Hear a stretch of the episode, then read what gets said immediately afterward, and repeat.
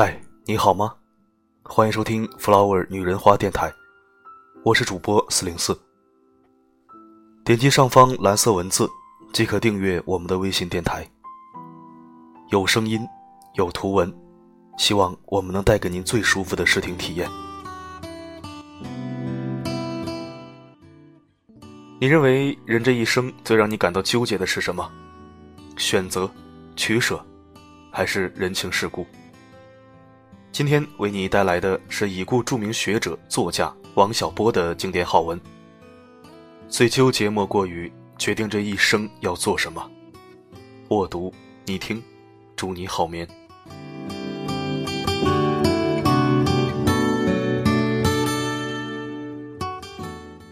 人的一切痛苦，本质上都是源于对自己无能的愤怒。我现在已经活到了人生的中途。拿一日来比喻人的一生，现在正是中午。人在童年时从朦胧中醒来，需要一些时间来克服清晨的软弱，然后就要投入工作。在正午时分，他的精力最为充沛，但也隐隐感觉到疲惫。人到了黄昏时节，就要总结一日的工作，准备沉入永恒的休息。按我这种说法，工作是人一生的主题。这个想法不是人人都能同意的。我知道，在中国，大多农村的人把生儿育女看作是一生的主题，把儿女养大，自己就死掉，给他们空出地方来。这是很流行的想法。在城市里，则另有一种想法，但不知是不是很流行。他把取得社会地位看作一生的主题。站在北京八宝山的骨灰墙前，可以体会到这种想法。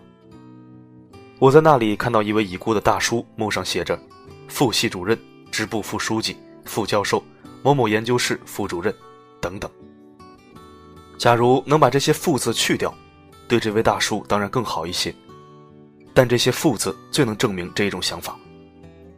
顺便说一句，我到美国的公墓里看过，发现他们的墓碑上只写两件事：一是生卒年月，二是某年至某年服兵役。这就是说，他们以为人的一生只有这两件事值得记述。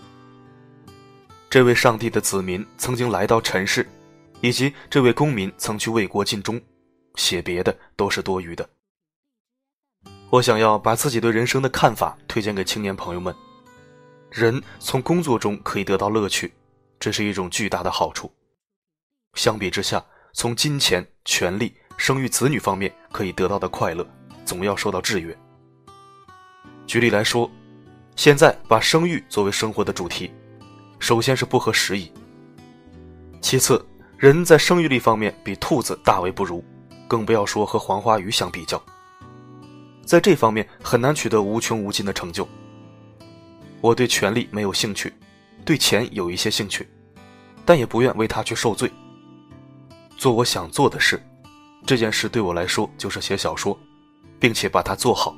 这个就是我的目标。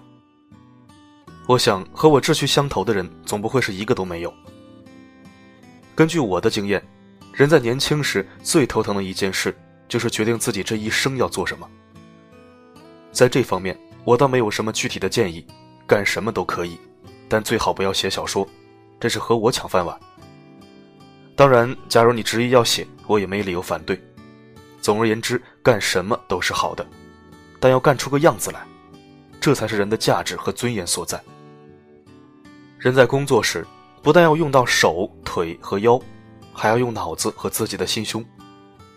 我总觉得国人对后者不够重视，这样就会把工作看成是受罪，失掉了快乐最主要的源泉，对生活的态度也会因之变得灰暗。人活在世上，不但有身体，还有头脑和心胸。对此，请勿从解剖学上理解。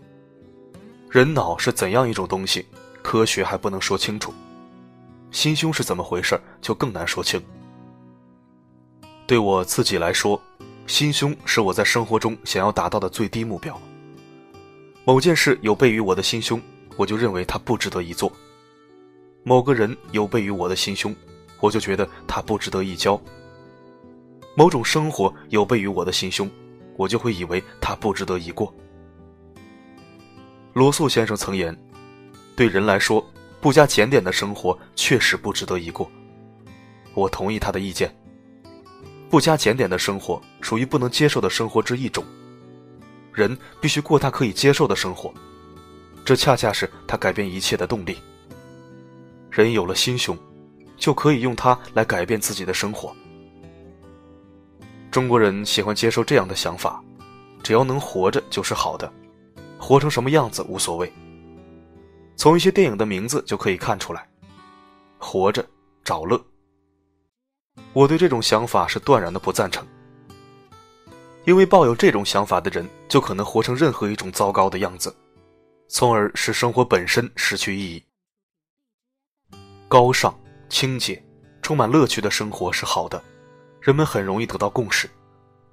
卑下、肮脏、贫乏的生活是不好的，这也能得到共识。但只有这两条远远不够。我以写作为生。我知道某种文章好，也知道某种文章坏。仅知道这两条尚不足以开始写作。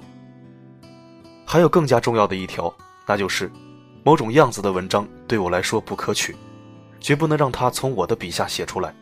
关于我的名字刊登在报刊上，以小喻大，这也是我对生活的态度。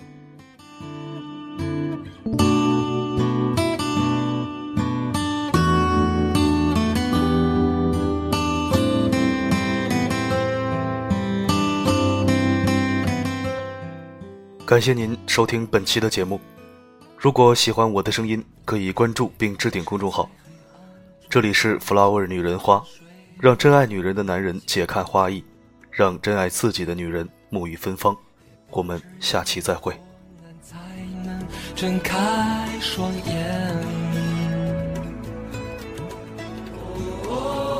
我从远方赶来。恰巧你们也在，痴迷留恋人间，我为他而狂野。我是这耀眼的瞬间，是划过天边的刹那火焰。我为你来看，我不顾一切，我将熄灭，永不能再回来。我在这里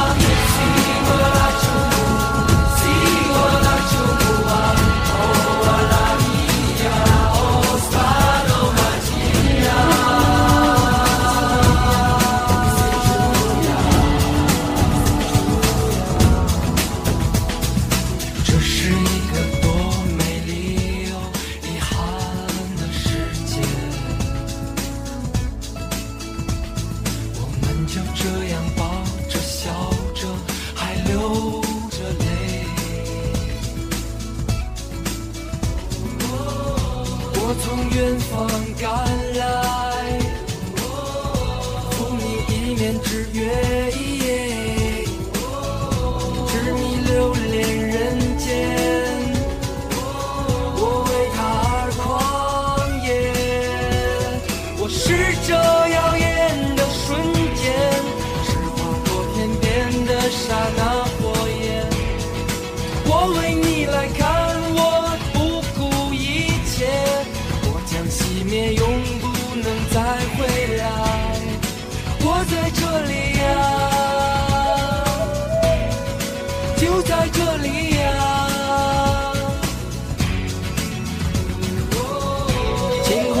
般短暂，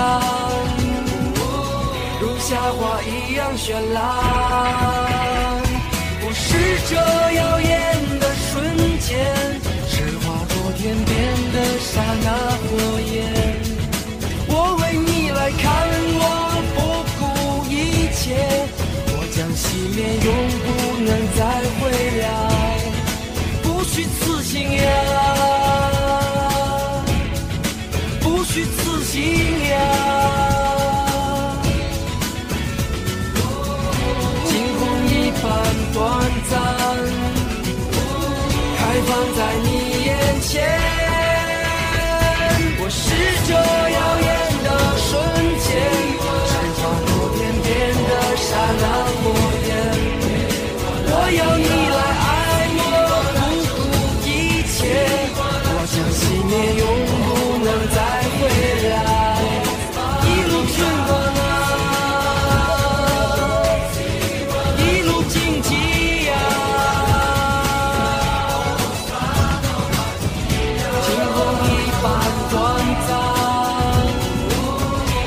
花花一样绚烂。